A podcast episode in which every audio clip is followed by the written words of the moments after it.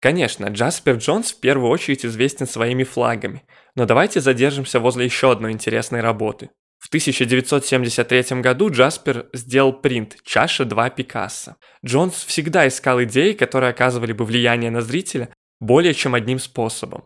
Поэтому на этой работе Джонс предстает перед нами иллюзионистом. Присмотритесь, на этой работе два зеркальных профиля создают изображение чаши. Это отличный пример так называемой иллюзии фигуры и фона, когда зритель видит чашу или пару силуэтов. Примечательно, что эти профили, которые формируют изображение чаши посередине, принадлежат особенному человеку, которого выбрал Джонс.